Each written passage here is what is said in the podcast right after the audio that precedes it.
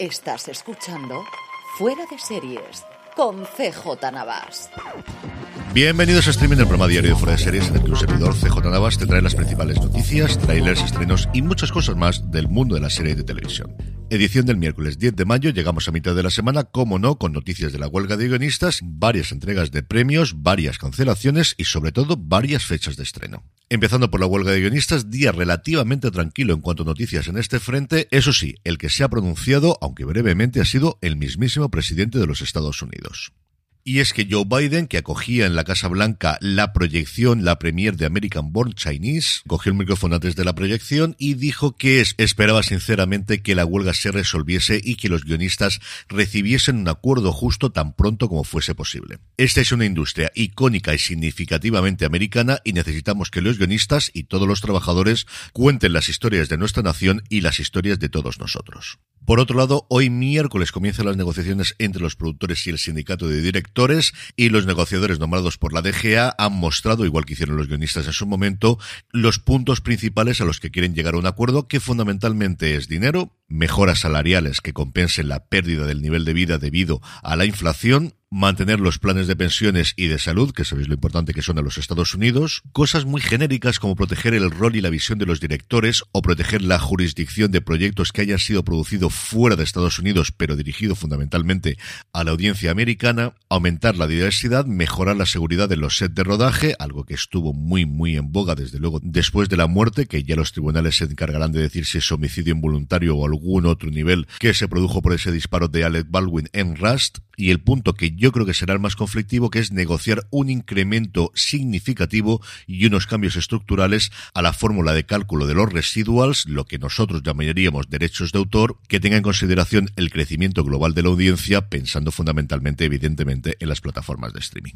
Y en el repaso diario que estamos haciendo a series que han parado la producción, pues tenemos que añadir Cobra Kai, Yellow Jackets o Abbott Elementary, que han parado el proceso de escritura, Daredevil o Billions, que ayer lo comentamos en la newsletter, ya sabéis, newsletter.fueradeseries.com para recibir de forma gratuita todas las mañanas la recopilación de las principales noticias del mundo de las series, lo que de alguna forma hacemos aquí hablado todas las mañanas. Y la cuarta temporada de Evil, que estaba a punto de terminar de rodaje, parece que va a adelantar su fecha final para poder terminarse cuanto antes. En el apartado de premios en Estados Unidos se llaman los Peabody Awards, que sabéis que son estos premios con bastante prestigio que se dan en general a las artes. Hay hasta 35 ganadores este año en categorías como servicio público, podcast radio, artes o noticias y hasta 10 lo han recibido en la categoría que ellos llaman entretenimiento, que al final son series de televisión. En orden alfabético son Abbott Elementary o Colegio Abbott, Andor, Atlanta, Bad Sisters, Better Call Saul, Los Spookies, Mo, la serie de Netflix, Pachinko y Separación por parte de Apple TV Plus y por último We Are Here, estamos aquí, la producción de HBO un grupo bastante ecléctico y en el que se da la circunstancia de que dos de ellos repiten. Y es que Better Call Saul y Atlanta han ganado de nuevo el premio por su última temporada, como ya lo hicieron cuando se estrenó sus primeras. Y no solo en los Peabody ha habido buenas noticias para Apple TV Plus, sino también en los decimonovenos premios de televisión y cine irlandeses, donde Bad Sisters ha ganado el premio tanto de mejor drama como mejor directora para Derbia Walsh, como mejor actriz secundaria para Anna-Marie Duff y el que yo creo estaba cantado, el de mejor actriz protagonistas para su creadora Sharon Horgan. En guion, en cambio, ganó Lisa McGee por la última temporada de Derry Girls y en las categorías de interpretación masculina, dos absolutos monstruos. Stephen Ria por The English, una serie que a mí me gustó mucho, muchísimo, y como actor secundario, Kieran Hines, no por The English, donde también aparecía, sino por una serie hasta donde yo se inédita todavía en España llamada The Dry. En el capítulo de nuevos proyectos, Schwarzenegger parece que ha visto lo que estaba haciendo Stallone, que además de interpretar una serie para Paramount Plus, le han encargado un reality y le ha dicho a Netflix, oye, ¿y si hacemos lo mismo? En este caso no será un reality, sino será un documental que se va a llamar simplemente Arnold y que va a narrar, como os digo, a través de tres episodios, la vida de Schwarzenegger desde sus orígenes en Austria hasta convertirse en una de las estrellas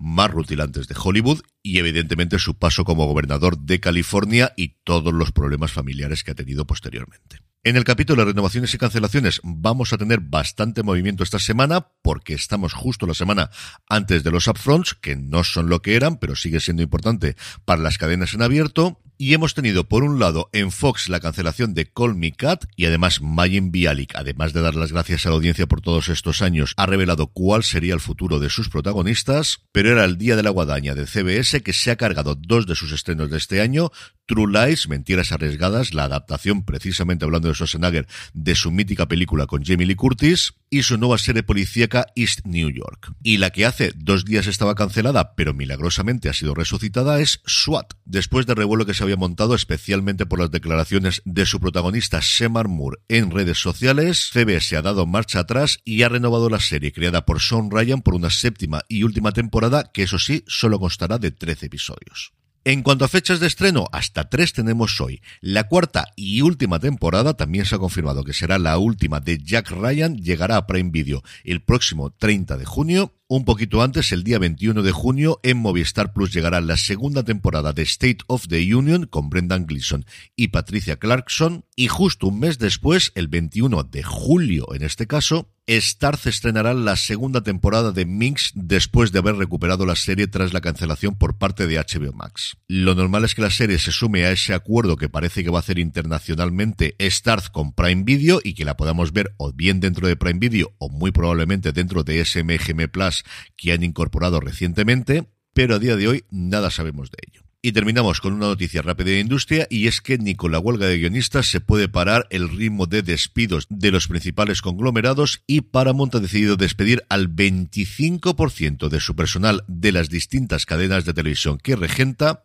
y cerrar el canal de noticias de la MTV, MTV News, después de 26 años en antena. Estas acciones vienen enmarcadas dentro de la reorganización que Chris McCarthy, el nuevo jefazo de Paramount Global, ha emprendido, que por un lado va a integrar los estudios de MTV Entertainment y Showtime en un único estudio y sobre todo los hasta ahora nueve equipos diferentes para gestionar sus distintas cadenas, como os decía antes, van a ser combinadas en una única división y de ahí es donde ha hecho los números y le sobra el 25% de la gente. En cuanto a vídeos y trailers, Netflix nos ha traído el de la temporada final de Yo Nunca, FX, por su parte, para hacernos los dientes largos a todos los que no podemos acceder a Hulu directamente, nos ha mostrado los primeros minutos de la clase del 2009, Class of 09, la nueva serie sobre el FBI con tonos de ciencia ficción en tres momentos distintos del tiempo, protagonizada por Brian Terry Henry y Kate Mara, entre otros, y que tengo unas ganas locas de ver. Y por último, Movistar Plus ha rescatado para su canal de YouTube Esto es América, conducido por Javier López y con la presencia en el primer episodio de Moisés Molina,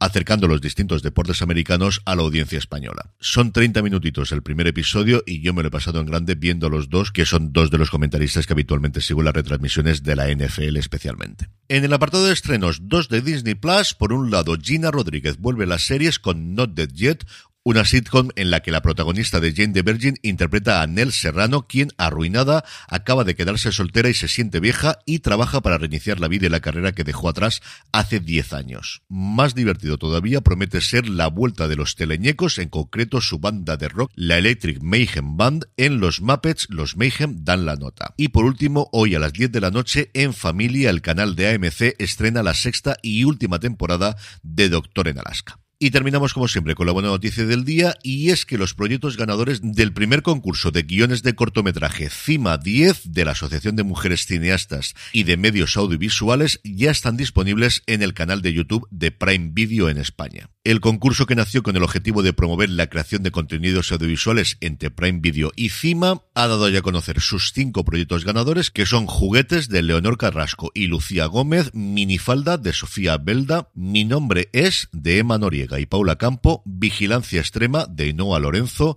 y Señoras por favor de Alma Alonso y María Aragón, alumnas en el primer caso del Colegio San Gabriel de Madrid, en los siguientes de distintos institutos de secundaria y en el último de la Facultad de Ciencias de la Comunicación de Santiago de Compostela. Los cortos, como os comentaba al principio, ya están disponibles en el canal de YouTube de Prime Video en España y como siempre tendréis el enlace en la newsletter de Fuera de Series. Y con esto concluimos por hoy, volvemos mañana como siempre, que además estaré en tránsito. Gracias por escucharme y recordad, tened muchísimo cuidado y fuera.